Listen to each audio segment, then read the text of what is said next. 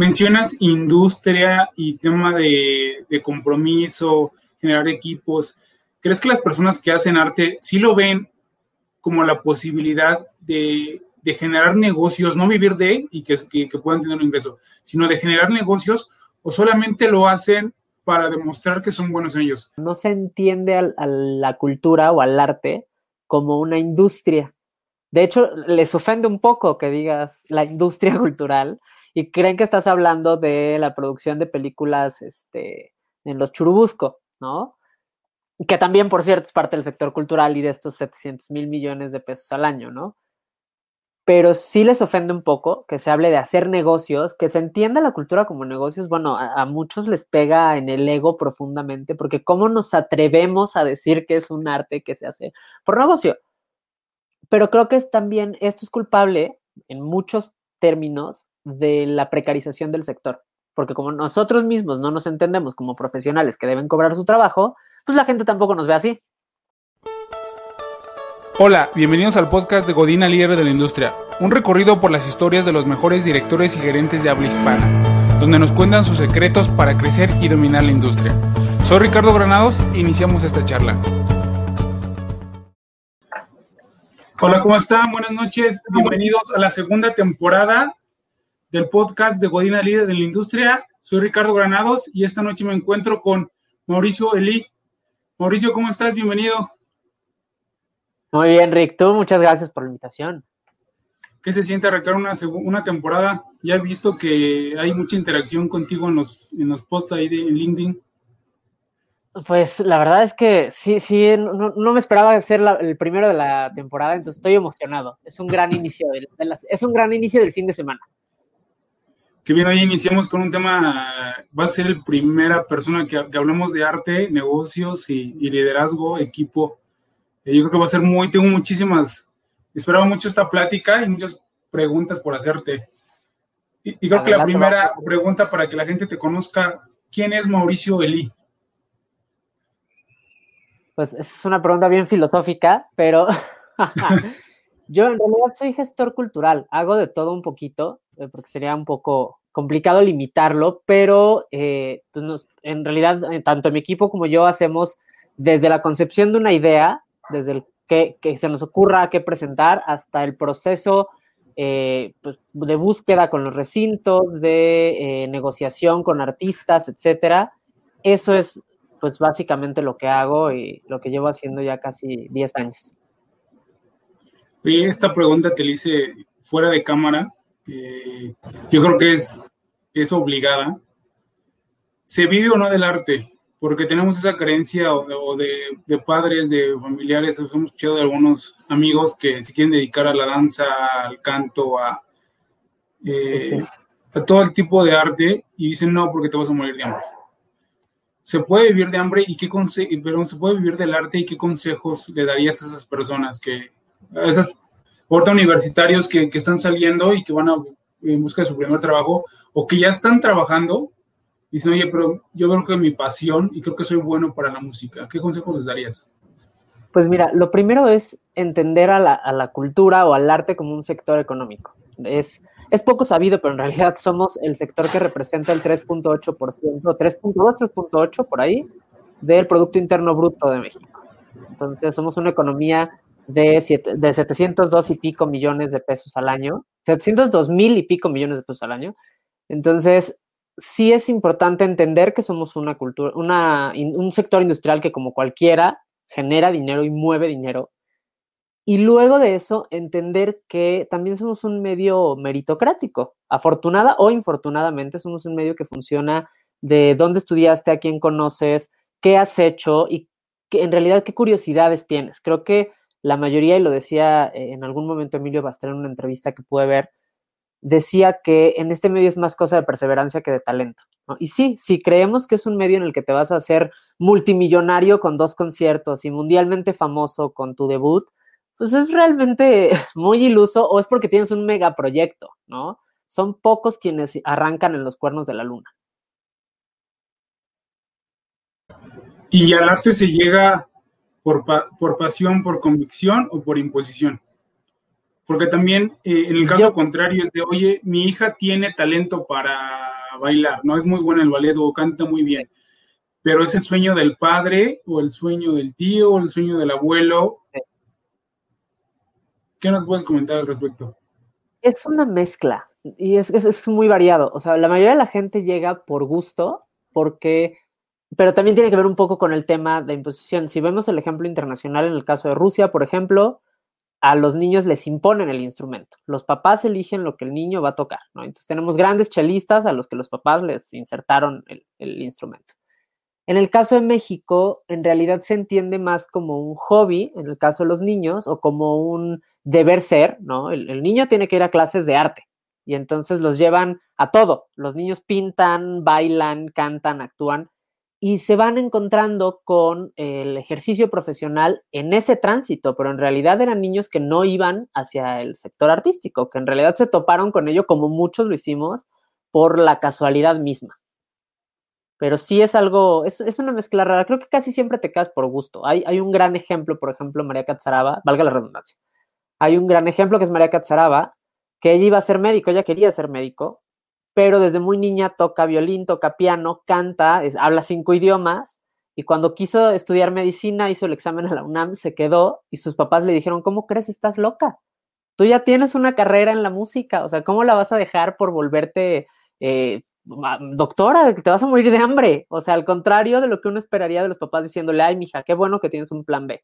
Entonces, sí tiene que ver mucho con el cómo se entiende también en el entorno familiar el qué es el arte, ¿no? O sea, si se entiende como este sector precarizado, cada vez más precarizado, pues sí los papás van a tener un pánico tremendo de que sus hijos se dedican a esto, pero si no, es un medio que se puede no imponer, pero sí que se puede agarrar por gusto después de la interacción con él, no propiamente la imposición.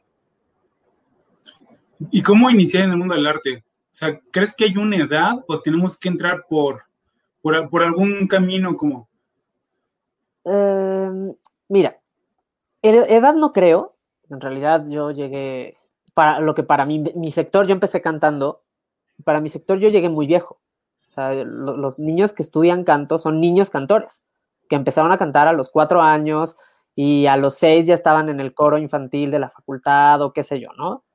Este, en la escuela cantorum pero creo que sí hay que llegar por curiosidad, por gusto. O sea, si no llegas con la convicción de lo que estás haciendo, porque además a, mí hay una analogía que me gusta hacer mucho y es, puedes estudiar derecho y ser un mal abogado que tiene trabajo, porque acabas en un juzgado, qué sé yo, y te lo digo como alguien que iba a estudiar derecho. Y puede ser, pero no puede ser un mal músico y hacer bien las cosas. Puede ser un mal músico y ser famoso, y ejemplos hay, muchos muchísimos, pero no puede ser un mal músico que tenga respeto en su sector, que además somos un sector pues bastante betarro, que todavía piensa en esto de el, cómo te ven los demás y el respeto y el que te hable de usted y te maestren y todo con, mucha, eh, mucha pompa. Y en realidad pierdes esa, esa, esa, parte, ¿no? Si no hay talento, si no hay una vocación real, porque además hay mucha gente que no tiene tanto talento, pero se esfuerza en ser un buen músico, un buen director, un buen iluminador, lo que sea, sí tiene que ver también con, con el, como el, que, el, que, esperas del medio. O sea, es que, el que esperas de ti mismo en el medio y qué esperas aportarle al medio. ¿Cómo saber si es pasión o si es un hobby o nada más lo haces para ver qué sale? O sea, si realmente sabes que esto sí es mi pasión, si sí. se llega a descubrir. Híjole, Sí, yo creo que sí. Yo creo que todos empezamos, como te decía hace rato, por hobby o por gusto, porque la mayoría de los músicos que llegamos ya grandes, llegamos por, ser melómanos y, se nos dio la curiosidad de, tocar o de, cantar, ¿no? Creo también que en esa curiosidad vas descubriendo que es algo que harías, y que pasa mucho, que harías sin cobrar, ¿no? o sea, que también por eso se termina trabajando casi siempre por amor al arte porque lo haces con una pasión establecida. Entonces no tienes este peso que tienen otras carreras de estudiar para ser el abogado que cobra mucho. Si uno quiere ser el pianista que toca en todas las salas de concierto. Y si te dicen que no hay honorarios, pues no importa, porque lo haces con mucha pasión. Y ahí es donde te das cuenta que es vocación. ¿Se vale cobrar? ¿Es bien necesario? Sí, porque como decía al principio, somos una industria, pero también creo que es un poco, y, también pasa con los médicos y con los ingenieros y con todos, en todos los sectores, cuando haces algo, cuando, cuando tomas un trabajo en el que no tienes que trabajar, en el que no te cuesta trabajo lo que estás haciendo, es ahí, ya ni moverle. Y creo que en el arte tenemos esa, esa versatilidad y también se vale decir, que a veces no nos lo permitimos tanto, pero es necesario el decir, creo que no es lo mío creo que llegué a la música, pero híjole, igual y no quiero ser este, director de orquesta, entonces pues gracias, me dedico a otra cosa. O sea, sí, sí es muy válido y sí es necesario, pero creo que la vocación es que lo harías sin necesidad de cobrar, pero que sabes que vale. y eso te iba a preguntar, porque ¿cómo aceptar que lo tuyo no es la música? Porque es complicado, ¿no? O sea, desde niño ¿Cómo lo aceptas? Porque, digamos, tú encuentras al abogado o al ingeniero o al doctor y es muy complicado. Sabes que esto sí, ya llegué hasta acá y me di cuenta que no es lo mío y no importa lo que me diga mi familia, vuelvo a otra carrera o a la mitad de la carrera, sabes que esto no, ya no me gustó, pero eso es porque es consciente tuyo. Pero si hay un punto de vista de un tercero que, porque es apreciación, no sé, pero para mí el arte es apreciación. Entonces, si esa gente no ve que realmente tienes talento, cómo llegar a decirle a alguien o cómo, aceptar que realmente no eres bueno. Pues mira, algo que tampoco hay, que es, toda una revolución que la, industria necesita. hay que ser autocríticos. Uno mismo se escucha y dice, esta nota no la vi. O sea, nomás no, no, no tengo esa nota, punto. Eh, hay que escuchar mucho qué se dice de otros cuando te das cuenta cómo, cómo la y también saber si tienes la piel lo suficientemente gruesa, porque siempre va a haber alguien, y yo, yo lo he descubierto en estos años, que siempre va a haber alguien dispuesto a escupirte la carrera. Entonces, claro que tienes que, que llevar la piel muy, muy gruesa, como para decir, si me dicen esto, lo aguanto o no lo aguanto. Y es donde entra también la autocrítica voy a aguantar que me digan, a pesar de que yo me esforcé y lo hice con todo mi talento y todo mi cariño, que esto está hecho con las patas o no puedo con eso. Si de verdad no, no podemos con esa crítica, pues definitivamente, por más talento que haya, el arte no es para nosotros, porque no podemos estar aislados a la crítica. La crítica tiene que cambiar también, tiene que ser un poco más eh, imparcial, quitarse un poco de ser de amistades y ser más bien crítica efectivamente artística, pues, pero creo que sí es importante entender una, que pues no, no, es esto llegar a ser mi simpatía, va a haber quien te critique, va a haber a quien no le guste tu chambi ni modo, y autocriticarse también. O sea, escucharnos y decir, sí, sí, me la, sí lo, lo hago bien, sí, no, no lo hago bien, y eso también te lo da escuchar a otros. Algo que pasa mucho es que salen de las escuelas, te decía hace rato, ¿qué, consejos les daría? Aprovechen que la escuela es para conocer gente. Salen de la facultad y no conocen, no saben ni quién era el director en su momento, ¿no? O qué, hay, qué han hecho sus maestros. La facultad o las escuelas de música son el lugar donde conoces a la gente con la que vas a trabajar. Entonces, claro que tienes que conocer a todo el mundo. Y ahí mismo te vas a ir dando cuenta de qué suena bien y qué no suena bien. Porque además, como decías, es una cosa de percepciones este sonido es feo, punto. Eso no se discute porque a ti te puede parecer feo y a alguien no, pero a ti te parece feo. Tú vas a evitar, que fue algo que yo hacía mucho cuando cantaba, yo escuchaba y me escuchaba a mí mismo y te juro que tenía miles de audios míos y decía, híjole, esta rola no la vuelvo a cantar, pero nunca, porque no me sale, porque se escucha forzado, porque se escucha y es, es, también este ejercicio de llegar a un punto en el decir, igual y no es para mí. No dejar de lado el, arte, porque a lo mejor te vuelves gestor o, a lo mejor le decían a un conocido, mijo, tú estás impedido para la música, pero eres muy bueno para relacionarte con la gente, ¿por qué no te vuelves representante, no? Y el vato puso una agencia y le fue muy bien. Entonces, no se despegó del medio, pero pues ya no estaba ejecutando porque no tenía un ápice de talento. Y el, tipo de líder que eres, ¿sabes por qué te, estoy preguntando esto? Porque sé que liderar a, un grupo de personas eh, dentro de una organización es complicado. Y a lo mejor sí hay egos, pero no sé qué tantos egos hay en el mundo del arte porque es mi talento y es mi arte y yo la construí.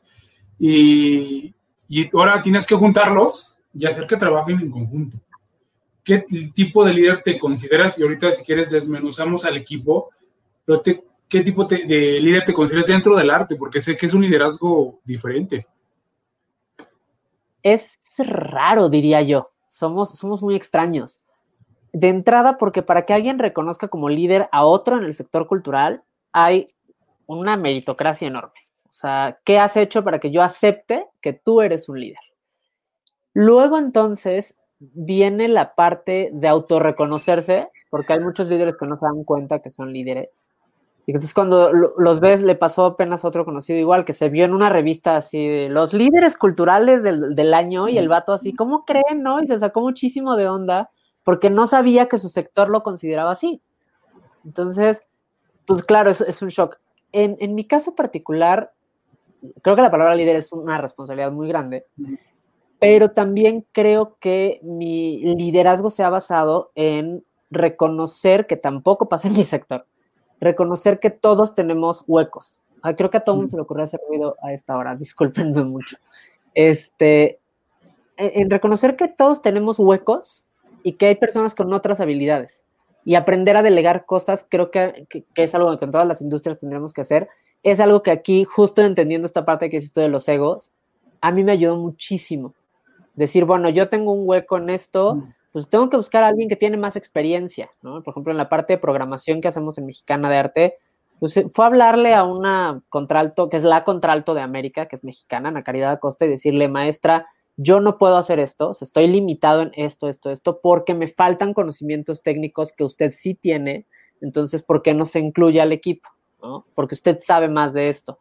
Lo mismo con María Catzaraba, ¿no? Que era, bueno, pues tú tienes más contactos fuera de México y que conoces mucha gente que podría aportarle a la revista, ¿no? Porque ella igual de repente, todo empezó porque me proponía gente así, oye, ¿por qué no entrevistas a fulanito? Ah, pues sí, le hacíamos la entrevista, se publicaba, funcionaba. Hasta que un día dijo, oye, pues, tienes un montón de ideas, ¿por qué no te vienes a trabajar con nosotros? Igual la directora operativa es una chava que tiene muchísima, Alma García, tiene muchísima experiencia en, programación escénica, ¿no? En cómo se construye una carpeta, cómo... Y eran cosas que si bien hacíamos juntos, porque yo trabajé con ella en su agencia, pues también fuimos consolidando para decir, juntamos las experiencias de los dos, lo mismo con María y lo mismo con Ana Caridad, y vamos a hacer un cuerpo más sólido para que esto no sea una iniciativa más que igual y no pega, ¿no? O sea, no, queda, no dejarlo en el aire. Creo que soy el líder conciliador. Si tuviéramos que darle un nombre, el líder que concilia y dice, bueno, pues yo, yo con esto específicamente no puedo, pero hay alguien que sí. ¿Alguien te enseñó a, poder liderar de esa, manera? ¿Alguien que te haya marcado dentro de tu carrera profesional eh, en el arte o en fuera del arte que digas, esta persona me marcó, me, siempre que tengo una situación difícil, recuerdo este consejo que me dio, o igual que estés eh, admirando actualmente que te inspire a hacer lo que eres. Sí, me acuerdo mucho que hace, hace casi exactamente un año, y me acuerdo dónde fue, en el Museo Nacional de Arte. Estaba con la que hoy es directora artística de la Ópera de Bellas Artes, coordinadora artística de la Ópera de Bellas Artes, y me dijo que yo empezaba como ya a crecer un poco más como, como revista, me dijo, yo solo te quiero dar un consejo, Lilia María Maldonado. Eh, cuando no sepas algo, dilo. Porque yo veo mucha gente dentro de este, de este medio, una chava que lleva toda su vida haciendo arte, y, y yo veo mucha gente que no, no se atreve a decir no sé. Y conforme fui metiéndome más a, la parte editorial y de producción, me daba cuenta que era una constante. La gente no sabe o no sabemos decir no sé. Y, a fuerza queremos ser sábelo todos o eh, había una palabra que usaba mucho alguien de como, micro, micro, estos líderes que hacen todo, ¿no? O sea, que, que soy el líder porque lo sé hacer todo y entonces yo lo puedo hacer todo y puedo hacer la empresa solo. Y entonces creo que parte importante del liderazgo es esa, reconocer que hay cosas que no sabemos y que claro que te puedes apoyar en los demás y que es mejor aceptar que tienes un hueco y solventarlo a que no lo asumas, el hueco crezca y crezca y crezca y crezca y cuando te des cuenta estás enterrado en él. Entonces, sí creo que esa, esa frase de Lilia fue algo que me marcó mucho, de aprender a decir, híjole, no tengo idea, porque igual me, pasa mucho, ¿no? En, el, en, el, en, las pláticas con amigos que me preguntan cosas que les digo, híjole, no, no tengo ni idea, ¿no? Y en lugar de inventarme datos y sacarme cosas de la manga, así, ah, sí, mira, este, Verdi escribió en 1935 y Verdi en el 35 estaba muerto, ¿no? Por decirte algo así aventado. O sea, cosas del estilo que es mejor, ¿sabes qué? Pues no, no sé, pero ¿qué te parece si lo investigamos? Y además aprendes más. Cuando asumes que no sabes cosas, aprendes un montón, montón, montón, montón. Entonces creo que esa frase Lilia fue algo que me marcó mucho profesionalmente y hasta en la vida. O sea, en la vida misma veo veces que digo, no tengo idea y prefiero buscar a alguien que sepa. Oye, ya teniendo tu equipo de trabajo, ¿qué es lo que identificas, eh, tanto en tu equipo o en tu vida profesional, que has visto que una persona sí tiene futuro para, para crecer dentro del arte? Uy, pregunta difícil porque no, va a levantar simpatías. Primero, compromiso. Creo que, es, creo que somos un medio de compromiso, como todos a lo mejor, pero aquí te estás comprometiendo con una masa muy abstracta. O sea, no es como que tenemos que sectorizarnos y a veces no, no, no, no lo asumimos tanto. O sea, hay veces que hay que asumir esto no es, eh, yo me gusta el arte, pero no soy buen ejecutante, tengo que volverme administrativo, si es que quiero, porque hay gente que tiene talento para administrar el arte, ¿no? que entiende cuál es la, la complicación escénica y entonces lo puede traspolar a la burocracia y puede ayudarnos a solventar la burocracia existente. Hay gente que cree que tiene talento administrativo y en realidad lo suyo, lo suyo es estar en la escena. Y hay gente que tiene los dos talentos y qué bueno, ¿no? Creo que eso a mí me ha hecho darme cuenta de quién tiene futuro diciendo, ah, mira, esta persona entiende sus limitaciones y las, las resuelve. O sea, esta persona sabe trabajar en equipo, que ese es un reto al que nos vamos a enfrentar las artes escénicas. Ya nos enfrentábamos desde inicios de este siglo y ahorita con el COVID nos estamos enfrentando de cara a él.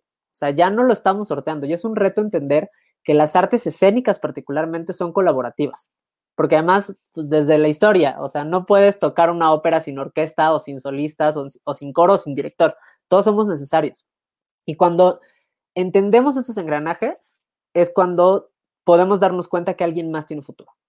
Y también saber decir, mira, está bien padre que quieras hacer esto y qué bueno que le quieras entrar al arte, pero eh, a lo mejor entrale por este otro camino y que tengamos la humildad de aceptar el igual y si es buena idea. Y de por lo menos experimentarlo. A lo mejor no nos quedamos, pero ya probé y ya vi si me gustó o no me gustó y si tengo talento o no lo tengo. Creo que sí, mi, mi respuesta sería determinación o compromiso. Oye, y ahorita que mencionas lo de los egos, que para nombrarte líder y tienes que, no sé, pasar años y que vean tantas cosas que has hecho, ¿por qué crees que se debe, se deba eso dentro del, industria del arte? Ay, es un medio, sí, viejito, el arte es primigenia, es algo que hemos hecho siempre, es básica, no podemos vivir sin arte y, a las nuevas generaciones el COVID nos lo demostró, ¿no? O sea, esta pandemia sin música, sin cine, sin series, hubiera sido caótica. O sea, hubiéramos tenido una tasa de suicidios brutal. Eh, creo que sí es también, o sea, a pesar de esto, creo que es un medio que se ha rezagado y que se ha quedado en una idiosincrasia muy centralizada a la meritocracia. O sea, al, que tienes que lograr cosas. Y creo también que no las nuevas generaciones, la nueva ideología o la nueva forma de pensar del medio nos está llevando a hacerlo de otra manera. O sea, antes era, y sigue permeando, pero antes era muy, eh, muy tajante el solamente pueden ser directores los que tienen 20 años tocando un instrumento y, ¿no? Y esta nueva forma de pensar nos ha permitido descubrir, por ejemplo, que no solo deben ser directores de orquesta los hombres, que las mujeres también dirigen y son muy buenas directoras. O que no solo los hombres deben componer, que también hay mujeres compositoras muy buenas. Y también nos ha llevado a romper el esquema de que no tendrían ninguno de los dos por qué ser personas de 60 años que ya tienen hasta dificultad para moverse, sino que pueden ser chavos de 20 o chavas de 20 y pocos años que van saliendo de la facultad, pero que se vuelven promesas de la ejecución. Y que a pesar de que lo hemos tenido en la historia, te quiero contar, no sé, eh, Clara Schumann, que tenía 15 años y ya estrenó su propio concierto para piano y está, el año pasado cumplía 200 años. O sea, sí tenemos estos ejemplos de los jóvenes a los que no se entendía como líderes, pero que sí se sabía que eran promesas. y que iban a hacer muchas cosas cuando crecieran. Ahora ya entendemos también que pues el cuando crezcas no es cuando tengas 40, o sea, el cuando crezcas es a partir de los 18 que ya tienes credencial para votar. Y claro que te puedes volver un líder de la industria si haces cosas que además otros no se atreverían o que no entienden cómo se hacen, no porque estén desactualizados, sino porque son otra, vienen de otra forma de pensar y de entender el medio. Entonces, la industria también ha tenido que evolucionar y ahora sí ya aceptamos un poco más a los líderes jóvenes. Ahí sí creo que me podría incluir. O sea, yo también caí en colchón porque caí con gente con la mentalidad muy abierta del crear cosas nuevas. Pero sí creo que es un medio que sigue muy arraigado a las raíces de su origen, de decir, no, no, no, este maestro, nada más, el, el, señor, o la señora de 60 y eso complica un poco también la, industria, la, inclusión de la industria. Mencionas industria y tema de, compromiso, generar equipos. ¿Crees que las personas que hacen arte sí lo ven como la posibilidad de, generar negocios, no vivir de él y que, que puedan tener un ingreso, sino de generar negocios o solamente lo hacen para demostrar que son buenos en ellos? Y quiero completar la pregunta porque generalmente mucha gente técnica, y eso yo lo veo mucho, este, en el tema de consultoría y mentoría que para emprendedores, hay mucha gente técnica que un paciente eh, lo ve como paciente y no lo ve como una venta, ¿no? O si no, una consulta igual, es que es una consulta. Y, hay, y luego tenemos el problema de que mucha gente que cierra consultorios, el médico que me digas, ¿no? Dentistas, nutriólogos, este, porque no lo ven y dices, es que si realmente quieres ayudar o dices que no es un cliente, este, no es una venta, sino un cliente o, una consulta y no una venta, si quieres ayudar a más, entre más vendas, entre más ayudes, pues más gente vas a poder, este, sí, ayudar, ¿no? Pero el tema de los artistas, ¿cómo ven, cómo ves esto? Y también le pregunto mucho a los directores, ya, ya no, no solamente que sean de ventas, si están en operaciones o están en mercadotecnia o están en producción, les digo, oye, desde tu posición, ¿cómo ayudas a las ventas? Porque si no hay ventas, pues no hay organizaciones, ¿no? Podemos tener a los mejores ingenieros, si quieres, este, con doctorado, maestría, mejores certificaciones, pero si no hay ventas, muere. Y el tema del negocio, ahorita con la pandemia, pues cerraron los teatros, cerraron los cines, conciertos tampoco hubo, entonces, y dices, oye, pero yo tengo el arte, sí, pero pues es al final de cuentas es un negocio. ¿Qué mentalidad tiene el artista? Uf, es una pregunta fuerte. No, no entendemos al, o no se entiende, no quiero decir entendemos porque yo prefiero chispar de eso, pero no se entiende a la cultura o al arte como una industria. De hecho, les ofende un poco que digas la industria cultural, y creen que estás hablando de la producción de películas este, en los Churubusco, ¿no? Que también, por cierto, es parte del sector cultural y de estos 700 mil millones de pesos al año, ¿no? Pero sí les ofende un poco que se hable de hacer negocios, que se entienda la cultura como negocios. Bueno, a, muchos les pega en el ego profundamente, porque ¿cómo nos atrevemos a decir que es un arte que se hace por negocio? Pero creo que es también, esto es culpable en muchos términos de la precarización del sector. Porque como nosotros mismos no nos entendemos como profesionales que deben cobrar su trabajo, pues la gente tampoco nos ve así. Cosa que no pasa con los médicos. O sea, o, que más bien incluso le pasa a los médicos. Es que deben tener vocación de ayudar, sí, pero pues el doctor también necesita un salario. Porque igual que uno, el doctor come y paga servicios y está pagando su hipoteca. y lo mismo pasa con el artista. La gente quiere que, igual que cuando va al médico, le cobre 50 pesos el especialista que se chutó eh, ocho años de carrera y cuatro de especialidad, más los internados, Lo mismo pasa con el músico. Quieren que vayas a su fiesta y toques gratis porque, ay, güey, pues tocas el piano. O sea, ¿qué tan complicado? Pues, oye, llevo 25 años de mis 30 estudiando piano. O sea, claro que te, que te voy a cobrar, o sea, tengo derecho a cobrarte pero sí no se entiende, incluso apenas tenía una plática así con alguien de, un evento en el que estamos participando, que nos decía que cómo nos atrevíamos casi casi a, utilizar como negocio al arte. Es como, pues es que es una industria, o sea, y además somos una de las industrias más productivas, no estás tú para saberlo ni yo para contártelo, pero al año, estos son datos del 2018, que son los más recientes que tiene el INEGI, se invirtieron poco más de 70 mil millones de pesos en la cultura. Y se produjeron, como vengo diciendo reiteradamente, 702 mil y pico millones de pesos, casi 702 mil 500. Esto quiere decir que la cultura produce 10 veces más de lo que se invierte en ella. Entonces, claro que somos un sector absolutamente productivo. Producimos la mitad de lo que produce la agricultura. ¿Qué es lo que nos da a comer? Entonces, ya para producir la mitad de lo que produce la agricultura, imagínate qué tanto tenemos que entendernos como un sector económico. Que el sector es un sector económico de los que se autodenominan iluminados y que se creen tocados por Dios. Eso ya es aparte. Somos un sector económico que tiene como objetivo producir dinero para dejar de precarizar las condiciones de quienes forman parte de su entorno y de su ecosistema. Porque si dejamos de precarizar la producción cultural, vamos a dejar de tener chavitos a los que sus papás les digan que no estudien artes porque se van a morir de hambre. Vamos a dejar de tener eh, gente en los teatros mal pagados o capítulos 3000 a los que no se les paga, porque vamos a valorar el trabajo del otro. Entonces, si no les gusta, no se entiende la cultura como sector y es parte importante del por qué algunas iniciativas tienen más éxito que otras. Y digo, no quiero darnos como ejemplo, pero lo somos. No somos eh, el, Forbes de, la cultura, pero somos un medio que tiene cierto respeto y cierto respaldo por la comunidad, precisamente porque no los entendemos como, como cojos económicos, ¿sabes? O sea, intentamos seguir generando este discurso donde los artistas entiendan que su trabajo vale y que de repente les decimos, pues no hay lana, ¿qué hacemos? Nos arriesgamos todos, pues nos arriesgamos todos como lo hacen cualquier emprendedor de cualquier sector. O sea, el vato que pone su fábrica de comida instantánea, pues claro que su primer eh, lote de maruchans las hizo con préstamos, o sea, así es este sector también, como cualquier sector económico. Entonces, no les gusta, pero también lo estamos cambiando. Y, quien, y es adaptarse o morir. Quienes nos estamos adaptando a eso, la estamos pasando más tranquila. ¿Cómo viste al arte en esta pandemia?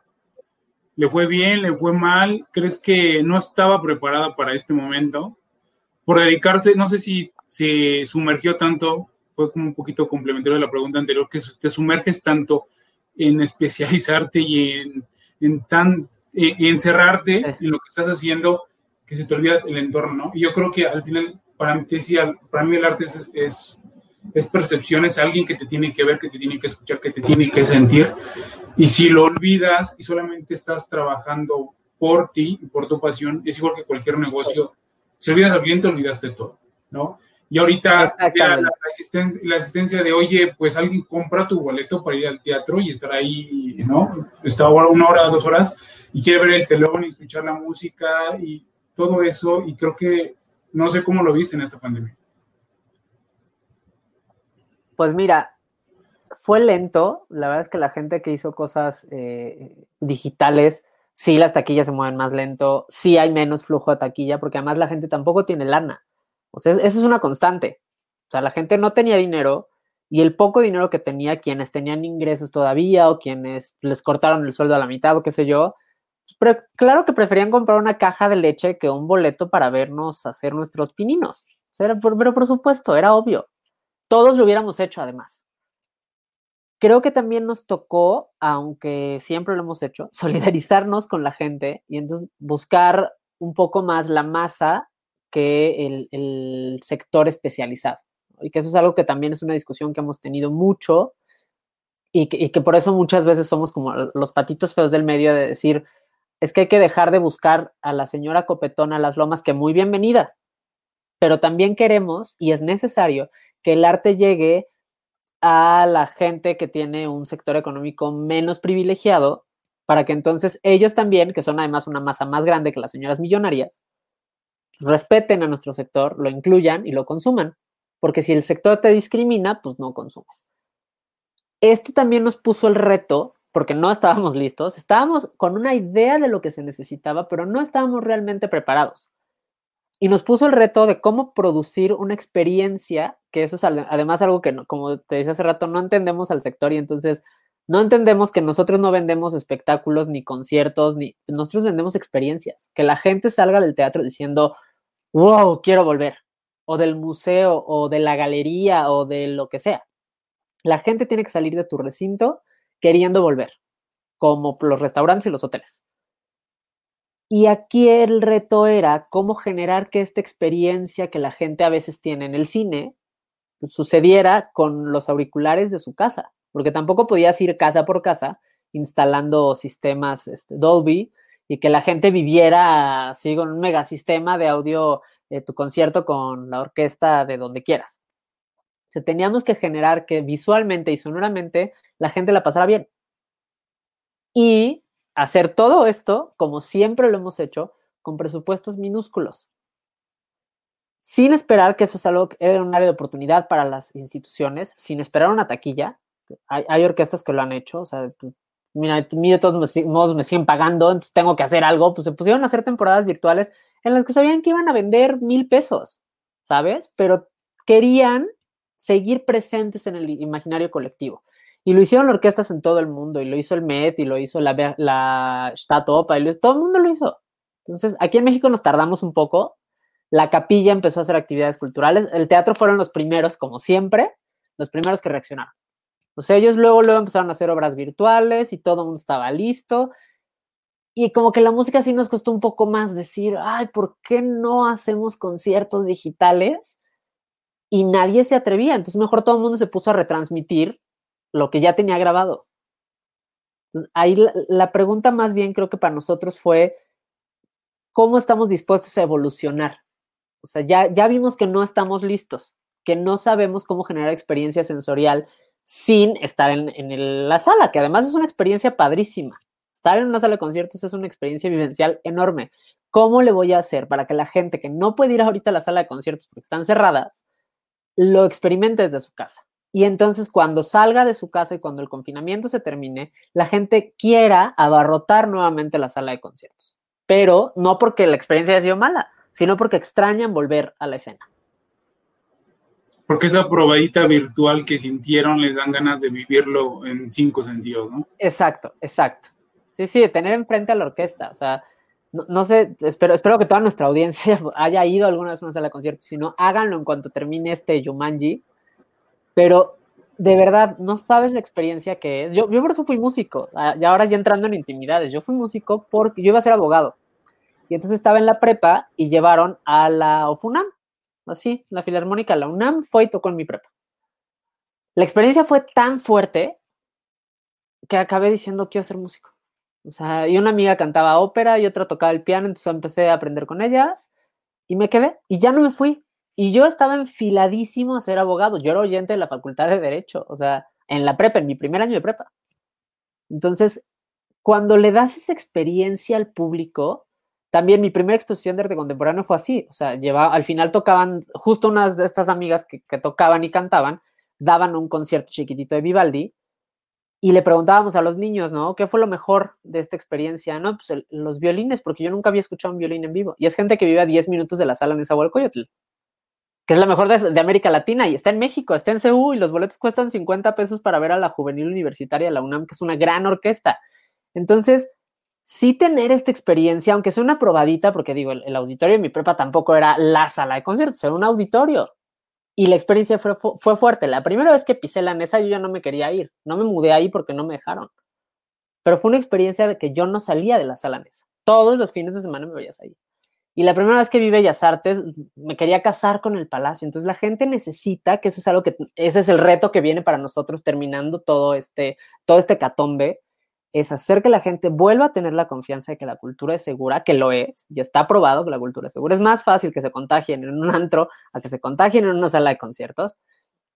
La cultura es segura y hay que, que, también darles que la cultura es una experiencia. La experiencia de ir al museo y decir, wow, qué feo era esto o wow, qué padre era esto. Si se puede que sea siempre la segunda, qué bueno, pero también darle al público el derecho a disentir y decir, no me gustó, o sea, qué bonito que hicieron su esfuerzo, pero no me gustó. Bueno, ahorita que mencionaste un poquito más personal, entramos a las preguntas un poquito más personales. Mauricio, tu mayor fracaso y qué aprendiste de él. Mi mayor fracaso. Uy, tiene poquito.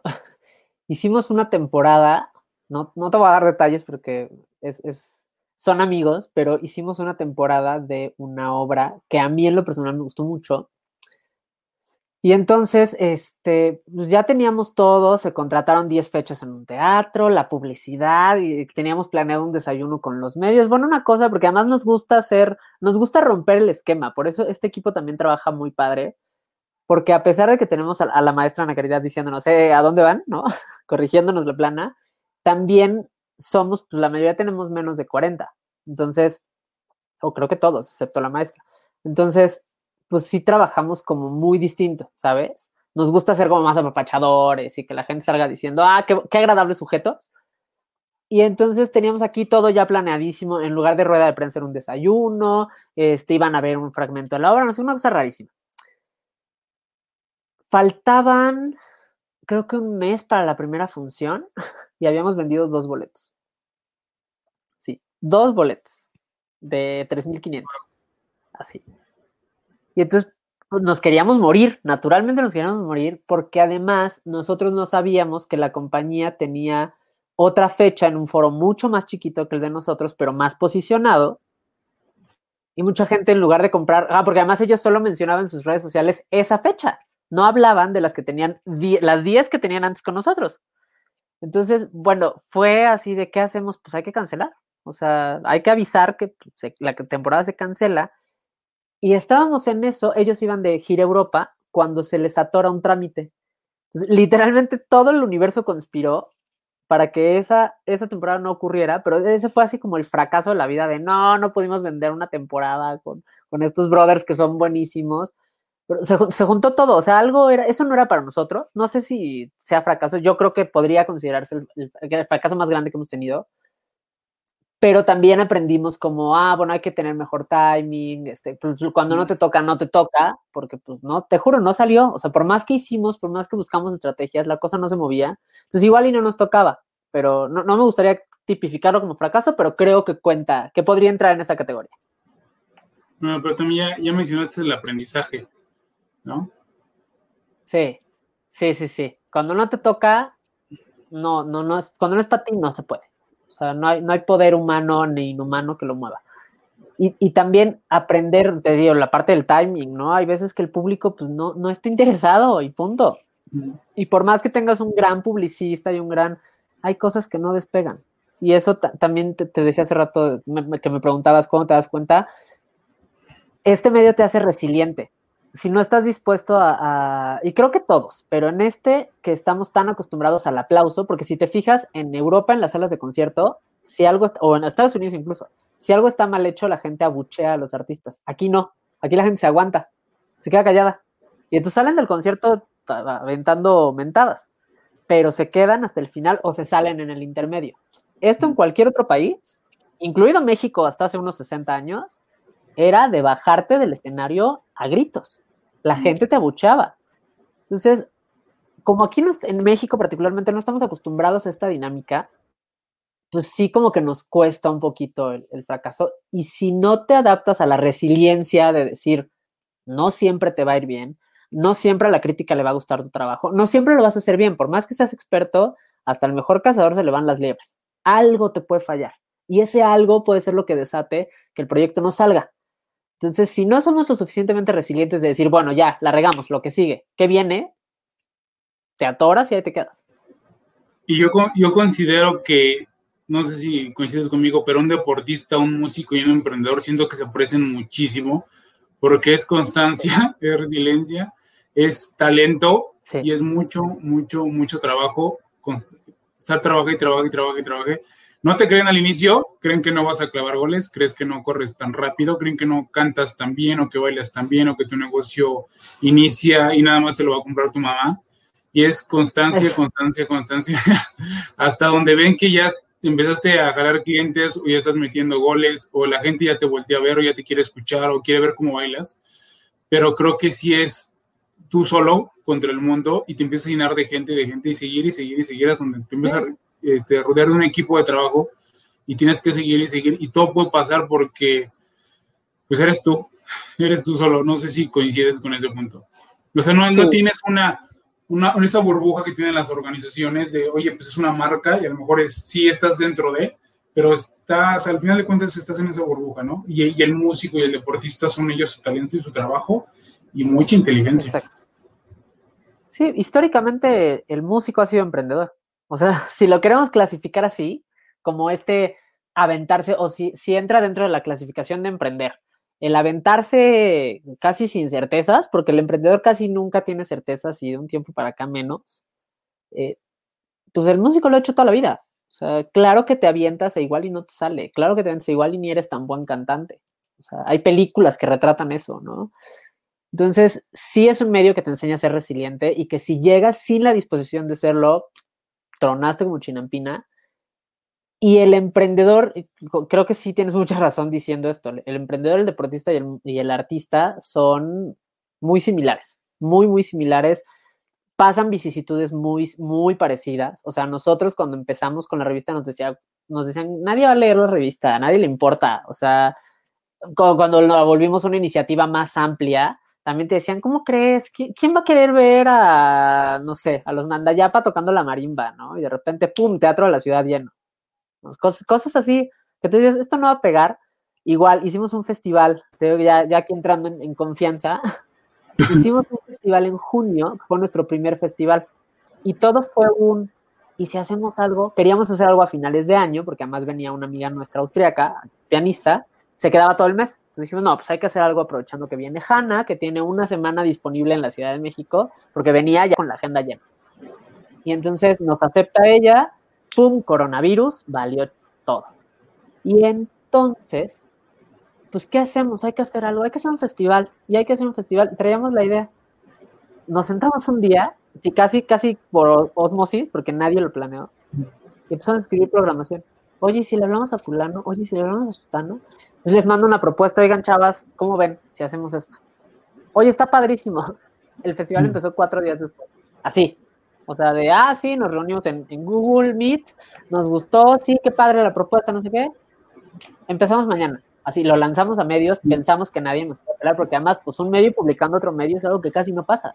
Bueno, la cobertura en medios fue una cosa impresionante, el festival fue un éxito, la fiesta mexicana de arte, le decimos, y la fiesta fue un éxito, y fue una cosa que se planeó muy rápido y que todo el mundo nos decía, no, ¿cómo creen? Esto lo planearon por meses, porque teníamos orquestas de Argentina y solistas en Austria, y entrevistábamos gente y dimos clases magistrales desde España, o sea, una cosa, nosotros no, nos dimos cuenta que al final que estábamos haciendo un festival con sede en siete ciudades del mundo. Entonces, claro que fue un, y, nos fuimos justo con la vocación de si sale, qué padre. Y si no sale, qué padre. Pero jurábamos que no nos iba a salir. Igual después que hicimos el primer concierto digital también dijimos, nadie lo va a ver. O sea, nadie lo va a ver, pero pues bueno, va a tener contenido, ¿no?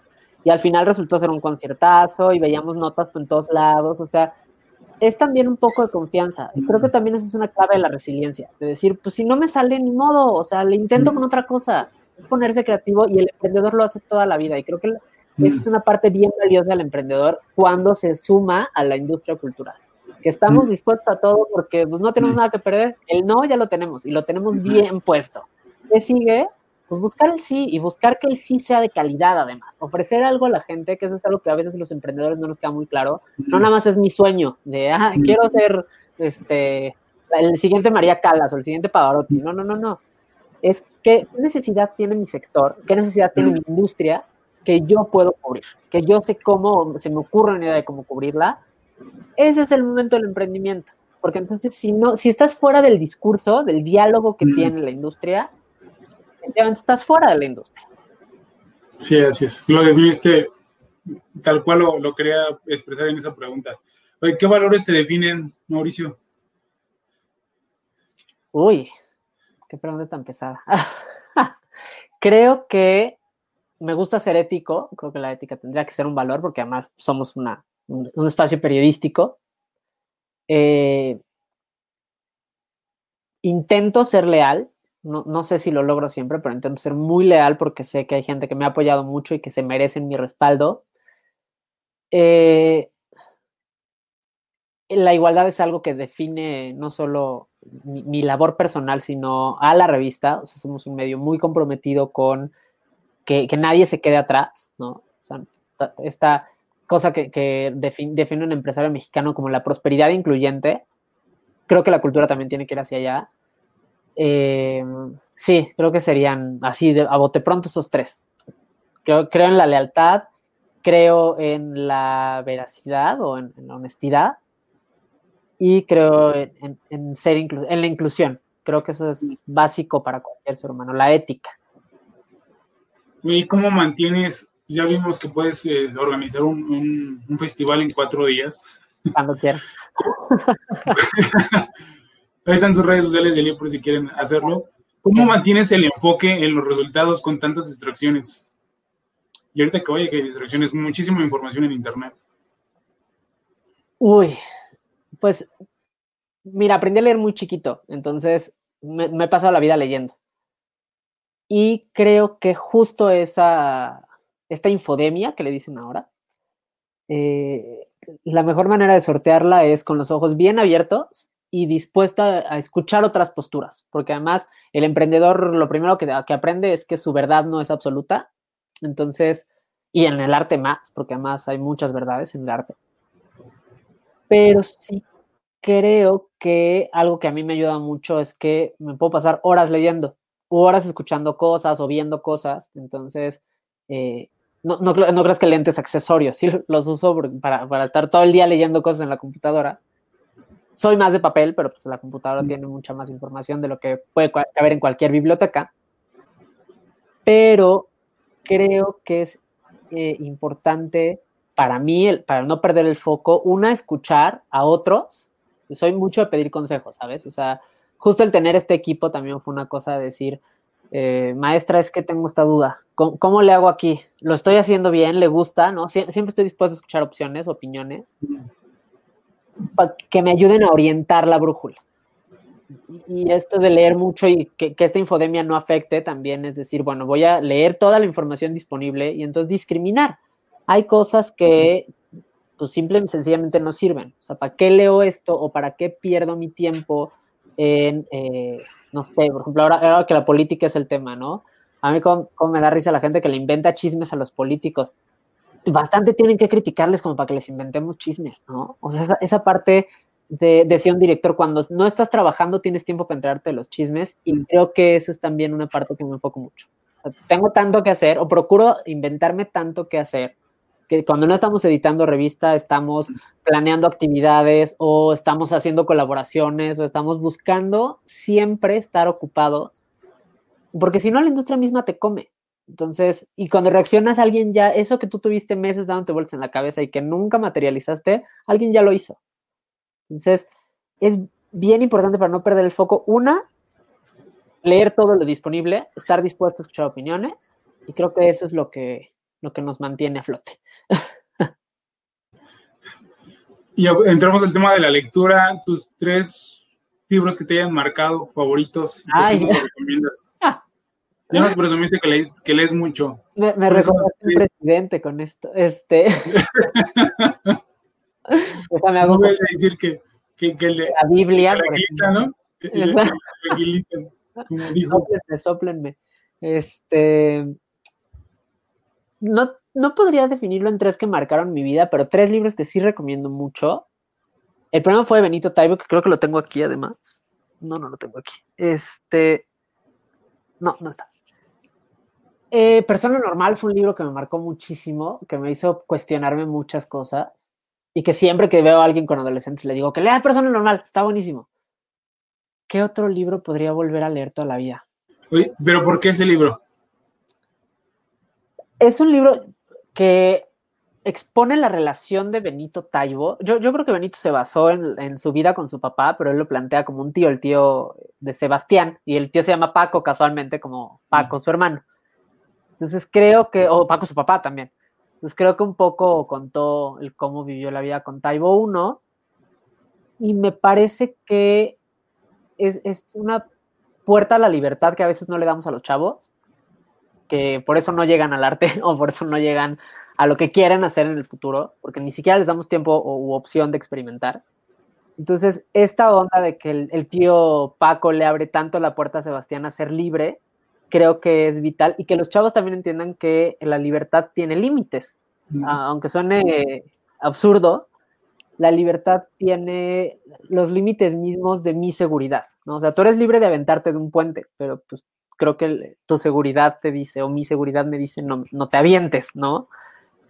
Entonces, es esta parte del manejo del hasta dónde me es beneficioso el excederme en, lo que yo considero el ejercicio de mi libertad, pues creo que, creo que es lo que mejor retrata, ¿no? Es un, ya poniéndonos eh, eh, este, muy, muy de literatura, la misma Biblia dice que todo te es permitido, más no todo, no todo, sí, todo te es permitido, más no todo te es lícito o beneficioso, según la versión que leas.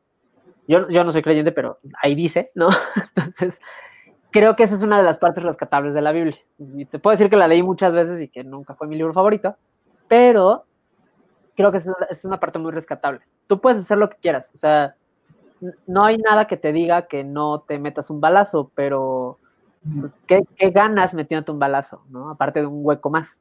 Entonces, creo que eso es algo que retrata muy bien Paco. Digo, Benito, este, esta, idea de, pues puedes hacer lo que quieras, pero ¿para qué? Es, lo que lo estás haciendo. ese, para los chavos y para los papás que son súper aprensivos con los chavos, ya sabes, estos que no dejan que ni les dé el sol, son los papás que tienen que leer a Benito Taibo, definitivamente. ¿Qué otro libro creo que me haya marcado en la vida. Bueno, 100 poemas mexicanos en papel revolución, lo leí y lo leí y lo leí, sencillamente porque es un gran libro, ahí sí no, no tengo una, una, una, explicación filosófica para eso, es un gran, gran libro, es una gran recopilación. Y además el nombre es bastante imponente y la temática misma es muy importante y más, decía Salvador Allende que ser joven y, no ser revolucionario es una contradicción hasta biológica. Y sí, o sea, si no entendemos que las... Y eso también te hace solidario y el, el emprendedor que no es solidario no es emprendedor, es un comerciante del futuro, no es un emprendedor. Entonces, si no entendemos que nuestro trabajo como, como alguien que emprende un negocio es cubrir la necesidad de alguien, recibiendo un beneficio a, través de eso y que el beneficio tiene que ser mutuo, ¿no? Que en el caso de nosotros en el arte es yo exponer mi trabajo y hacer lo que me gusta y pasarme la chévere y que la gente reciba un producto de calidad que valga lo que pagó, o sea, que, sea justo que la gente pague, pero claro que pues, hacer valer su dinero. Entonces, en, este tema me parece que es un gran, gran libro que leería y volvería a leer y, lo he leído varias veces y lo, volveré, lo seguiré haciendo. ¿Qué otro libro me podría devorar? Ay. Ah, bueno, leí muchas veces El Periquillo Sarmiento, no sé si cuenta como el tercero, pero me parece un gran ejemplo de la literatura mexicana. Qué, lástima que mis tres libros sean de hombres, pero es que de mujeres he leído más cosas científicas o de análisis que libros. Creo que Olga Lengel me, marcó un poco con los hornos de Hitler. Ah, bueno, me gustó Felipe el Oscuro, me parece un gran libro, ese sí lo recomendaría muchísimo. No, no soy este de ningún partido político ni milito, pero creo que es un libro con una muy buena narrativa. No, no sé, a mí no me consta nada de lo que dice, si ella lo dice, se lo creo, pero es un libro con una narrativa muy bien eh, hecha y creo que vale la pena mucho leerlo. Pues ya dije cuatro, pero el periquillo, pues, digamos que es un comodín. Este, Esos serían los tres libros que yo podría recomendar. ¿Película favorita o alguna serie que estés viendo que recomiendes? Película favorita, soy súper tetacle y vi como 10 veces La La Land, que es musical y pues soy señora. Una serie, una serie que podría... Es, muy buena La La yo también la vi ya tres veces. Es fantástica. Es buena película. Fantástica, la música es muy buena. Eh, serie que, que recomendaría, mi hermana siempre dice que soy el perro recomendando series porque todas son de temática gay, pero podría ver y ver y ver y ver porque me parece una, cosa muy importante lo que se trata. Podría ver Pose, que además en, español el doblaje de la principal lo hizo Morgana Love, a quien adoro con todo mi ser. Eh, y es, un, no, no sé si ya la viste, pero para quien no la haya visto, es una serie que expone cómo era ser gay o transgénero, negro, en Estados Unidos eh, con VIH en 1980. o sea, todo, todo lo que la sociedad de 1980 hace un lado, en una sola persona, y entonces expone como la realidad de esta banda en el underground, del trance y del voguing y tal.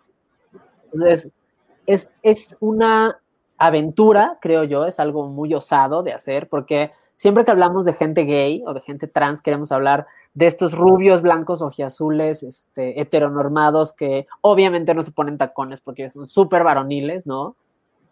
Y nadie se pone a hablar de cómo era ser negro en 1980 y gay o trans y tener VIH cuando era la pandemia. Entonces, eh, me parece súper importante esa o Hollywood, que igual, cómo era ser negro y hacer cine 1960, o sea, pero te decía esta parte importante de conocer nuestra historia, de, entender, pues, de dónde venimos para entonces hacer revolución. O sea, no puede ser, no, no se puede ser revolucionario ni protestante ni nada si no entiendes cuál es el privilegio del que vienes. O sea, los, por eso a mí me da mucha risa cuando veo hombres blancos opinando del aborto. Es como, compa, ¿cuándo has necesitado abortar tú, brother? O sea, déjalas que elijan. Creo que tenemos que entender un poco que el, privilegio no le toca a todos y series como estas nos ponen en esa perspectiva y no como un ejemplo terrible que tenemos aquí, que también está en, este servicio de streaming, este, hablando de hombres blancos millonarios. Eso, eso no es inclusión, pero bueno, cada quien su, postura. Así es. Un podcast favorito que nos recomiendas, aparte de, de Goyena Líder de la Industria, por supuesto. Ese es mi favorito, la verdad. Creo que es el mejor que se ha hecho. No, hay uno muy bueno que hizo Jimena Constantino, que es Ellas en la Música de México. Y justo la primera entrevista, quien abre la temporada es María Catzaraba, y se dedicó a hacer entrevistas con Gina Enríquez y con Gabriela de Sala Triste, que nos ponen, y coincide, mucho curiosamente con Mexicana de Arte, y los dos fuimos candidatos al Premio de la Juventud y no ganamos. Este, ella buscó mujeres en México que representan el cómo nuestro país desde épocas, o sea, México hace ópera hace 300 años. Entonces, cómo las mujeres han tenido un papel relevante en la historia de la música mexicana y ella las entrevista. Entonces me parece un podcast imperdible, totalmente imperdible. Y también Petróleo Energía tiene uno muy bueno, pero este, este específicamente de Jimena Constantino me parece imperdible. ¿Cómo compaginas tu vida laboral con familia y amigos? Uf, pues mira, la mayoría de mis amigos son del, gremio, curiosamente. Creo que casi todos. Eh, nuestra presencia es muy digital, entonces me la paso chismeando en Facebook o en WhatsApp. Soy muy de Twitter, chistosamente, soy muy de Twitter. Este, entonces, intento compaginar, intento, eh, intento no sé qué tanto lo logre, que la familia vaya viendo lo que hago, que yo no vengo de familia de artistas, en mi casa todo el mundo era burócrata, entonces pues no, no, tienen ni idea de lo que hacemos los artistas. Mi mamá casi se desmaya el día que le dije que quería estudiar música. Entonces, sí es también, ha sido también un poco un trabajo como de evangelización musical, ¿no? Digámosle así, la, cruzada cultural, de hacerles ver qué hago para que también eh, tengan un poco esta idea y se rompa este esquema de que los artistas somos una bola de huevos que no hacen nada. Y no, pues, pues miren, voy y me, llevo a, mi mamá y a mis hermanas y a mi abuela al teatro, ¿no? Cuando, cuando producimos alguna cosa, o se los paso en la tele, así, van a pasar mi concierto de tal día, ¿no? Y a lo mejor ya las tengo hartas, pero sí intento compaginar esta parte de mostrarles lo que hago e incluso a veces hacerlas parte. Bueno, a ver, dame tu opinión, ¿cómo ves esto? ¿Pagarías, no pagarías? ¿Te gusta, no te gusta? Para también que, sea una parte de, incluirme, yo también soy súper meticho en el trabajo de mi mamá, ¿no? Así de, oye, May, ¿cómo ves esta estrategia pedagógica, no? somos, somos muy ¿no? entonces por ese lado creo que estamos compaginados y como todos trabajamos, somos workaholics todos, entonces nos entendemos un poco, pero sí intento incluirlas mucho, igual a mis amigos, se la pasan en el teatro conmigo. ¿Crees que los amigos se cuenten con los dos de una mano? Definitivamente, sí. Y ser emprendedor te lo demuestra. A ver, a ver, ¿por qué? Mira, se, te lo demuestra porque, una, no todo el mundo está dispuesto a comprarte. Todo el mundo te dice, ah, sí que paga tu empresa. En el caso de las artes, regálame boletos. todo el mundo quiere cortesía. Y, brother, uno vive la taquilla, ¿no? Es que te digan, regálame cortesía, si te saquen 200 boletos de cortesía, pues es un, es un desfalco, ¿no? Entonces, bueno, pero hay a quien uno se las da con mucho gusto, o sea, también se vale, se vale pedirlas porque pesos son. Pero no, también de repente uno dice, yo no, no me vayan a pedir cortesías porque pues aquí, o sea, el 10% de las cortesías es mi porcentaje de la taquilla, de ahí voy a cobrar yo. Entonces, no. Eh, otra, la parte que de repente les escribes, oye, voy a hacer tal cosa, este, no seas mala onda, ayúdame a compartir. Sí, por supuesto, cuenta con ello y jamás ves el post, ¿no? Es como, ah, híjole, gracias, es que sí me urgía, ¿no? Porque sí necesito difundirlo. Entonces, justo ahí vas viendo quiénes son cuates de a de veras. O sea, quiénes son esos amigos que... tengo un amigo que siempre me dice, yo no sé de qué me estás hablando, pero lo comparto. O sea, tú cuentas con, el like, ¿no? O con el retweet, o sea, tú tranqui. Y ahí vas viendo quién está también dispuesto a entrarle contigo.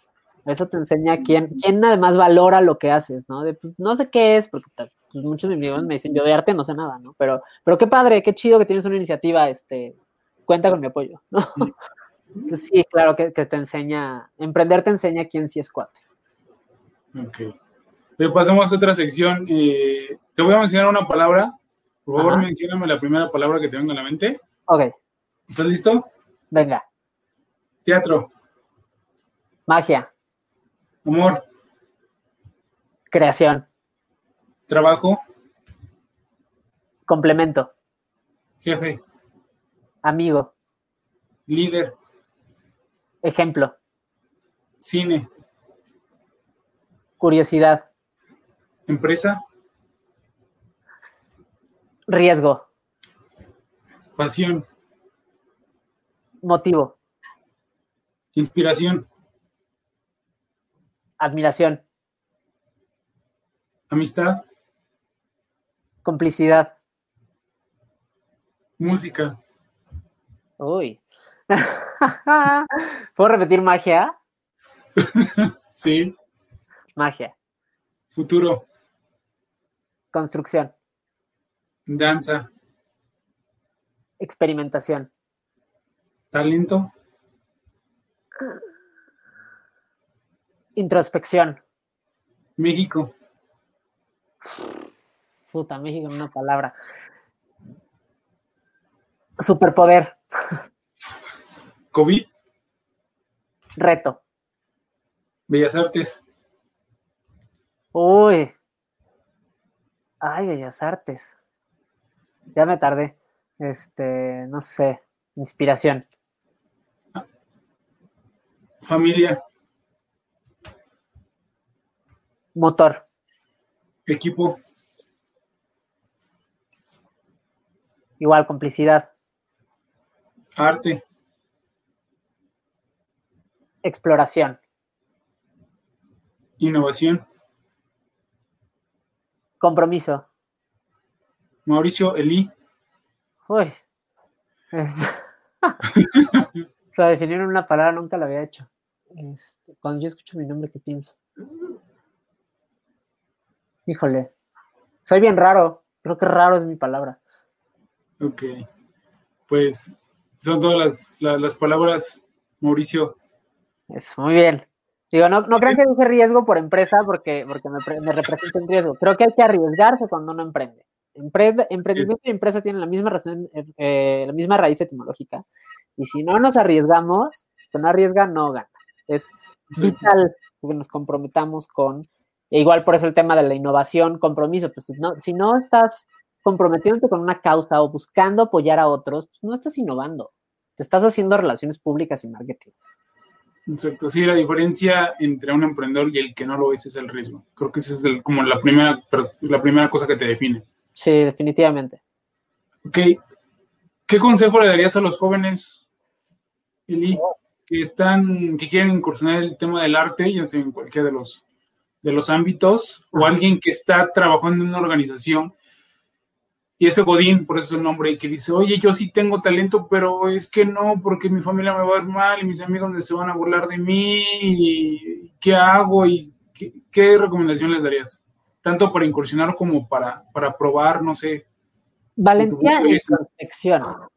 Lo primero hay que ser muy valiente, por, por eso decíamos trata del riesgo, ¿no? Muy valiente para a veces dejar esa zona de confort. Es decir, pues sí, o sea, me encanta ser este, ejecutivo de cuenta en una agencia de relaciones públicas. Pero ¿qué tal si experimento en esto? ¿no? O qué tal si experimento En el caso del arte, ¿no? Me encanta ser del coro, pero ¿qué tal si audiciono para un rol solista? O sea, sí se vale, es necesario. Eh, creo que sí es necesario arriesgarse. Y la introspección también es decir, ¿qué quiero y hasta dónde estoy dispuesto a llegar? Y no, no por esta parte que ahora está tan de moda de que ya resultó que todo el mundo andaba pidiendo favores sexuales y qué, mal, qué mal gusto hacer eso, sino más bien creo que es un decir, estoy dispuesto realmente, por ejemplo, en el tema de, los músicos, ¿no? Entonces, estoy dispuesto realmente a chutarme 10 años de mi vida aprender, para aprender un instrumento y que igual y no me vuelva concertista, ¿no? O estoy dispuesto a eh, renunciar a las desveladas o renunciar a las fiestas o dejar de fumar o tomar menos café y tomar más agua para volverme cantante de ópera, tengo la disciplina para hacer eso, o mejor no le meto. O sea, está bien lo que decíamos al principio, autocrítica y conocerse uno mismo hasta dónde está dispuesto a llegar. Eso es, creo que la base del aventarse a entrar al, medio del arte. Y también tener la ética bien puesta. O sea, a, a una conocida le dijeron alguna vez, que estar en el arte era tragar, perdón por el francés, por eso se lo dijeron, es tragar mierda. Y ella les dijo, pues yo ese plato no lo conozco, te lo, te lo cedo, todo tuyo, ¿no? Y pues, si tú no estás dispuesto a algo o no, no te sientes cómodo con algo, tener la misma valentía de decir, yo aquí no le entro.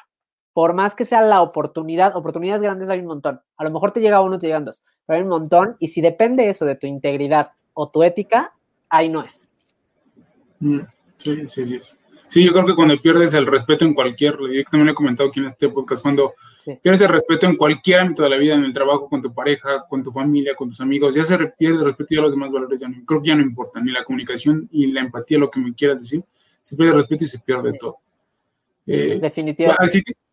Si, si, tienen preguntas, por favor, eh, a Mauricio, o ya le preguntamos todo, porque creo que te preguntamos bastante, bastante. Si alguien tiene preguntas, por favor, en el chat, en los comentarios, sí, algo que quieran saber de Mauricio, de las artes, tiene con, ha trabajado con personas con personalidades en el mundo del arte nacionales y extranjeras. Y tu currículum y has trabajado, yo creo que eh, con muchísima, muchísima gente, ¿no? Cantantes, bailarines, maquillistas, teatro, cine, muchísimo. Soy, bien curioso. La verdad es que por este sexo soy raro, porque soy, una persona de curiosidades, pero que por eso me llevo también con Wagner, porque Wagner era un vato obsesivo compulsivo y, o sea, un día vio un castillo y escribió cuatro óperas. así. Entonces, así, yo llegué al arte y así me fui quedando. O sea, de, ah, mira, esto está bien padre, a ver por qué no lo investigo y lo hago. Y es, pues, está chistoso, o sea, porque no, no es tan, nunca seguía el proceso así de ir a meterme a un conservatorio y volverme, o a la nacional y volverme etnomusicólogo y tal, sino fui descubriendo que era las aristas del medio y como, como tú dices hace rato, pues pasé por todos lados, o sea, desde trabajar con María de Agüero, que es una mega maquillista, y aprenderle a veces hasta cómo se usa una brocha, hasta meterme a la foto y meterme a la creación audiovisual, y, y, sí ser un poquito milusos, pero justo esta parte de ser milusos no para querer hacer todo yo, sino para también de repente cuando era posible delegar. Y el día que no se podía porque no hay presupuesto o porque urge para ayer, o, pues también poder decirme, lo aviento ahorita, o sea, lo saco, pero reconociendo que hay profesionales en todas las áreas y que hay gente, siempre va a haber alguien que pueda hacer algo mejor que uno. Siempre. Así es, siempre va a haber, exactamente, siempre va a haber alguien que, que te puede ayudar y que sabe más que tú y tú te liberas y te enfocas en tus fortalezas, en lo que realmente eres muy, muy bueno en eso. Efectivamente, sí, sí. No hay comentarios ni preguntas, Mau. Creo que te preguntamos de más. Ya te estoy tuteando con Mau. Eh, ah, algo adelante. ¿Algo que quieras agregar? Ya para cerrar. Pues, pues, estoy muy contento de platicar contigo. La verdad es que está bien padre esto de que, que, se abra también esta, esta, otra perspectiva, que le digamos a la gente que sí podemos dejar de ser godines y volvernos líderes de la industria. Claro que se puede no está mal ser Godín, pero también si te das cuenta lo que decíamos hace un rato, que, en tu industria, la que sea, la que sea, todas las industrias necesitan innovación. Si te das cuenta que en tu industria, que en tu entorno social, que en tu familia hay una necesidad y encuentras cómo solucionarla, pues date, o sea, lo peor que puede pasar es que no salga o que resulte que al final no era tan necesario, pero ya lo intentaste. O sea, la ley de la gravedad no era necesaria y ahí está. O sea, entonces, es, cosa de arriesgarse, es cosa de aventarse, no arriesgarse a lo tonto, no aventarse como el borras a, ver qué pasa, sino irse, irse aventando poco a poco, pero no sin paracaídas. Es, es, ese aventarse es preparar el paracaídas para que a la hora que te avientes no te des un zapotazo contra el suelo. Sí, así es. Sí, sí, Ese riesgo de hacer las cosas con pasión, pero también con inteligencia, ¿no? Exactamente. Y no, y, no todo, como lo, mencionaste muchas veces, no, es solo, es, siempre es con un equipo de trabajo y siempre hay alguien que sabe y que ya vivió ese proceso. O sea, sí, ya no hemos inventado nada, llevamos cientos de años de, de, existir y no vas a crear un problema nuevo. Ese problema ya alguien ya lo vivió. O sea, ya hay un libro, ya hay alguien, ya hay un mentor donde puede decirle, oye, eh, el camino es difícil, sí, te acercas con él y te lo hace menos complicado, pero difícil siempre va a estar, y siempre va a estar y siempre va a ser, es acercarte con la gente que ya pasó por ahí, ¿no? Y evitas menos golpes. Golpes siempre va a haber. Sí, sí. Bueno, Mauricio Limbus, muchísimas gracias. Eh, los que se conectaron, eh, gracias otra vez. Este en vivo se quedó grabado para Facebook eh, en 15 días está en Spotify y en todas las plataformas de, podcast y también en YouTube y editado. Y hay una pregunta, ¿cuál es tu arte favorito? También me gustaría que definieras arte con tus propias palabras. Oye, qué buena pregunta. Sí, qué, filosófico. Tú muy bien, Fer. Eh, mi arte yo estoy en música y ópera. Lo mío, lo mío es la música. Puedo escuchar la misma pieza. Por ejemplo, ya el año que entra les voy a dar una sorpresa, pero lo que les cuento ahorita es que esa pieza que quiero hacer presentar en México el año que entra, dos semanas lo escuché todo el día. Soy súper obsesivo con la música. Entonces, sí creo que mi arte es la música. ¿Y cómo definiría arte en mis palabras? Pues creo que es algo que aprendes con técnica y que haces con pasión. Si no hay esa mezcla, no es arte. Igual alguien, alguien por ahí muy groseramente decía, el público necesita artesan arte, no artesanías. No, pues creo que la gente necesita más artesanías que arte porque la artesanía es única y el arte no, el arte sí se puede replicar y para muestra toda la gente que tiene una Mona Lisa y la original está en el Louvre. Entonces, eh, no, el, arte necesita pasión y técnica. Eso, es una mezcla. Ok, oye, y también ya no, tus redes sociales, ¿dónde te pueden seguir? Conocer más de, y también conocer un poquito de música, eh, perdón, mexicana de arte. Bueno, Mexicana de Arte es una, empezó como una revista, pero es en realidad una iniciativa cultural que busca posicionar lo que hacen las mujeres, particularmente. Hablamos de todo, porque sí hacemos todo lo que sea posible, pero tenemos un compromiso muy fuerte con hablar de lo que hacen las mujeres mexicanas en la cultura en el mundo, desde directoras de orquesta, iluminadoras, escenógrafas, todo, ¿no? Entonces, creemos también que la cultura en México, México es un país que produce mucho, entonces en el mundo somos referente. Yo la verdad es que no lo sabía y no lo entendía hasta que empecé a convivir con todo este ambiente internacional. Gente que me decía, por favor, si sabes de alguien en Bellas Artes que me pueda invitar. Y yo no entendía, porque además lo vemos aquí, lo tenemos tan presente que no, no entendemos el valor que tiene el Palacio de Bellas Artes en el mundo. La gente mata por venir a Bellas Artes. Entonces, cuando entendemos, cuando entendí que México es una punta de lanza en la cultura desde años atrás, o sea, antes de la colonia ya canta, ya hacíamos ópera. Imagínate eso. Entonces, tenemos más tradición operística que Rusia, pronto. Entonces, claro que era importante y necesitábamos, fue la necesidad que yo encontré, fíjate, justo hablando de la, la necesidad de contar que en México hay muy buen arte, los mejores cantantes de ópera de la actualidad son mexicanos, algunos de los mejores directores de orquesta son mexicanos. Entonces sí era necesario empezar a decirnos a nosotros mismos, ni siquiera tanto al mundo, sino a nosotros mismos, aquí estamos y somos un referente bien grande pero, sin, pero quitándole este academicismo, ya sabes, de que te hablan en términos que a veces ni los músicos entendemos. Entonces, este, que llegarle a la gente, o sea, que la gente que se pueda sentar a tomarse una caguama en la esquina de su casa pueda llegar y decir, oye, brother, leí esto en Mexicana de Arte y está bien padre. O sea, no queremos llegar, está bien padre también llegar a ellos, pero nuestro target, nuestro público objetivo es esa gente que a lo mejor nunca ha ido a una sala de conciertos y que queremos que llegue. Y que llegue a ver algo que le guste, así sea Queen Sinfónico, que muchos músicos se arrancan el cabello por eso. No, aquí se vale, se vale que el, arte es un disfrute. Y pues también las redes de Mexicana de Arte todas son arroba mexicana de arte, en todos lados así estamos. Y yo soy el i con acento en donde se puede con punto con punto, que es Facebook e Instagram. En Twitter, pues es con guion bajo, porque no me dejó poner punto. Entonces, pues, eso soy yo. y soy el i con acento porque toda la vida me han escrito mal el i. Por eso le puse así, porque toda la vida el i con H, el i con Y, el i con H intermedia, en general, ¿no? Entonces, pues, pues por eso se quedó el i con acento. Hoy, Adriana, ¿cómo estás? Hola, baby. ¿Qué áreas de oportunidad existen en el arte en tiempos de pandemia? Pregunta Adriana. La innovación es, el espacio. Lo que decíamos hace rato, la generación de experiencia. Que la gente vea en el digital algo que, lo haga volver, que es el mismo reto que teníamos en el escenario físico. Que la gente salga diciendo, oye, qué padre, quiero regresar. Ese es el área de oportunidad. El aprender a convivir con el ambiente digital. O sea, no, no los voy a quemar, pero hace tiempo trabajé con una institución musical que en pleno 2018 no tenían redes sociales. Y dices, oye, o sea, tenían Twitter y eso ya fue así un mega logro, ¿no? No, no usaban correos electrónicos porque todo lo hacían en papel y era como, oigan, el planeta se está acabando y ustedes todo lo imprimen, ¿cómo se atreven? ¿No? O sea, cosas así.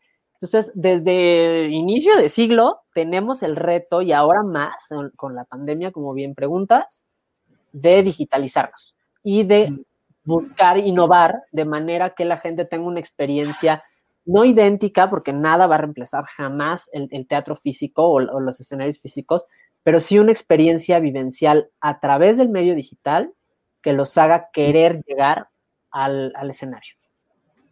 yo creo que, y yo creo que agregándolo a tu respuesta, yo, yo completaría olvidarse un poquito de lo que somos especialistas. Ya sabemos que somos los mejores cantantes y los mejores bailarines. Y a lo mejor estoy metiendo en tu rama y en la rama que no me corresponde hablar. Pero salirnos, salirnos tantito y ver que, que hay un mundo fuera con tecnología, que podemos llevar esa pasión que tenemos que es de nosotros y solamente yo puedo pintar y este trazo y esta nota y lo que sea, que la puedo es tan buena, si es tan buena, hay medios para que la podemos llevar a muchísima gente y esa también es una responsabilidad de prepararnos para saber que es una red social, que hay que esta plataforma, que hay muchísimas, muchísimas, muchísimas tecnologías que podemos llegar hasta allá, ¿no? Y no nada más enfocarnos, y es importante porque si no, no llevas, el contenido ya lo tienes, ya lo generaste, ahora hay que saberlo llevar, ¿no? Y eso es, e, ese, ese es el tema que, que muchos personas técnicas y técnicas, me refiero a tantos artistas y, el tema que comentaba al inicio, si olvidamos, no estamos diciendo que no nos vueltes, pero si te apasiona tanto es para que la gente disfrute tu arte y para eso necesitas también involucrarte y pasar tiempo, o si no quieres pasar tiempo, acercarte con las personas que pueden hacerlo por ti, ¿no? Para que, en este caso mexicano, de arte, el trabajo que estás haciendo es magnífico, para que más gente le llegue todo ese talento, ¿no? Sí, sí, creo que es, es modernizarnos, es entrarle hablar, no hacer el público hablar nuestro lenguaje, sino hablar el de él. Y decirles, oye, qué padre, sería magnífico, por ejemplo, que a alguien se le ocurriera hacer una ópera mexicana, que hay óperas muy buenas en México, con un sintetizador en lugar de un piano, por ejemplo. O en lugar de cuerdas, un sintetizador o una batería, o que, experimentemos. El arte es eso, el arte siempre ha experimentado y por eso evoluciona tanto, porque si no, no tendríamos muralistas, no tendríamos eh, pintores que hayan hecho, la grana cochinilla no existiría si nadie hubiera experimentado. Vaya, no tomaríamos leche. ¿Alguien se ha preguntado qué estaba haciendo con la vaca el que descubrió la leche? Así es esto, así es todas las gelatinas. ¿Cuál es el arte más reconocido de México en el mundo? Actualmente la ópera actualmente lo que más nos define en el mundo es la ópera. En el, sí, en un mundo de la alta cultura, a mí eso ese, término me parece muy feo, pero creo que sería el adecuado. El, el de la alta cultura, la ópera. Si ya hablamos un poquito del Vox Populi, no sé si la pintura. Yo creo que, que lo que más nos define por ahorita es la, la, música orquestal y la ópera, porque además tenemos a una directora muy famosa, tenemos varias directoras, de hecho, muy famosas a nivel mundial, nuestras compositoras se están posicionando, que, lo que decíamos hace rato, curiosamente las mujeres en México tienen una posición muy fuerte en la cultura. O hablamos de grandes voces como Ángela Peralta, como Aralia Domínguez, como la misma Ana Caridad Acosta, María Catzaraba, eh, Anabel de la Mora, las voces mexicanas y directoras, bueno, pues están las gemelas de Velasco, Esperanza y Josefa, está Gina Enríquez, está Gabriela Díaz Alatriste, sí siempre han sido eh, relevantes. En materia gráfica, bueno, pues está la misma Anita Brenner, que gracias a ella se conoce a los muralistas mexicanos, está Remedios Varo, está, creo, creo que también han sido mujeres las que posicionan, Tina Modotti, Nauyolín, etcétera. Entonces, creo que lo que más nos, nos hace conocidos y respetados en el mundo y en un sector en el que se nos considera punta de lanza es la ópera, música y ópera. Ok, pues casi hora y media, Eli. Yo creo que seguimos de aquí horas y horas hablando de arte, música y negocios y emprendimiento. Muchísimas gracias por tu participación. y como les comentaba, se queda grabado aquí en, Facebook y en 15 días está en todas las plataformas de, podcast y también en YouTube. Y pues muchas gracias. ¿Algo más, Eli, que quieras comentar? Pues agradecerte que quienes están por aquí viéndolo compartanlo, porque es, es una gran iniciativa para también seguir diciendo que los líderes mexicanos somos también punta de lanza a nivel internacional. Nos reconocen en el mundo. Lo hacemos muy bien. muchísimas gracias. Ricardo. Muchísimas gracias por un foro como este. Ah, muchísimas gracias a ti por participar y para acercarnos también a, a, esos grandes líderes de la música, porque es una industria, como tú lo dijiste, y si podemos traer a más gente con, que están siendo esa punta de lanza dentro de México, yo creo que aprenderíamos muchísimo, ¿no? Muchísimo, muchísimo de ellos. Porque también hace, bueno, ya más para terminar, para, o sea, ellos están poniendo el, nombre de México en alto y a veces nos olvidamos por estar, lo que te decía, enfocarnos tanto en lo que estamos haciendo en ese trabajo y sin ver el mundo, ¿no? Sí, México y el mundo. Vale. Pues ahora sí, muchísimas gracias a todos. Nos vemos la próxima semana. Hasta luego. Chao, chao. Gracias por acompañarnos en este podcast. Esperamos que te haya inspirado para crecer dentro de tu organización y domines tu industria. Soy Ricardo Granados. Hasta la próxima.